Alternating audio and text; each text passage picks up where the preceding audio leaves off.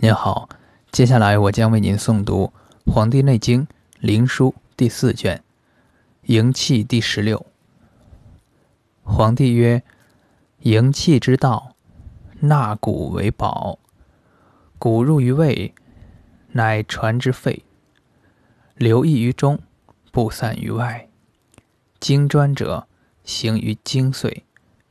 常营无己，终而复始。”是为天地之纪，故气从太阴处，注手阳明，上行，注足阳明，下行至肤上，注大指间，与太阴合。上行底壁，从皮，注心中，循手少阴，出腋，下臂，注小指。合手太阳，上行成叶，出桌内，注目内眦，上颠，下向，合足太阳。循脊下尻，下行注小指之端，循足心，注足少阴。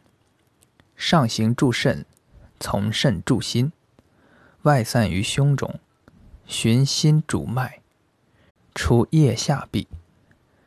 出两筋之间，入掌中。出中指之端，环住小指次指之端，合手少阳。上行注膻中，散于三焦。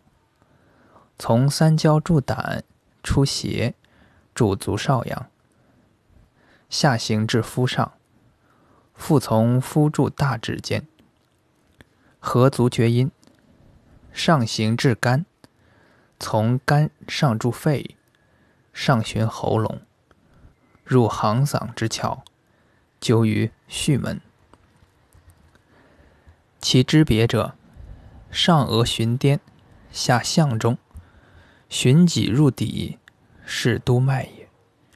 络阴气，上过毛中，入脐中，上循腹里，入缺盆。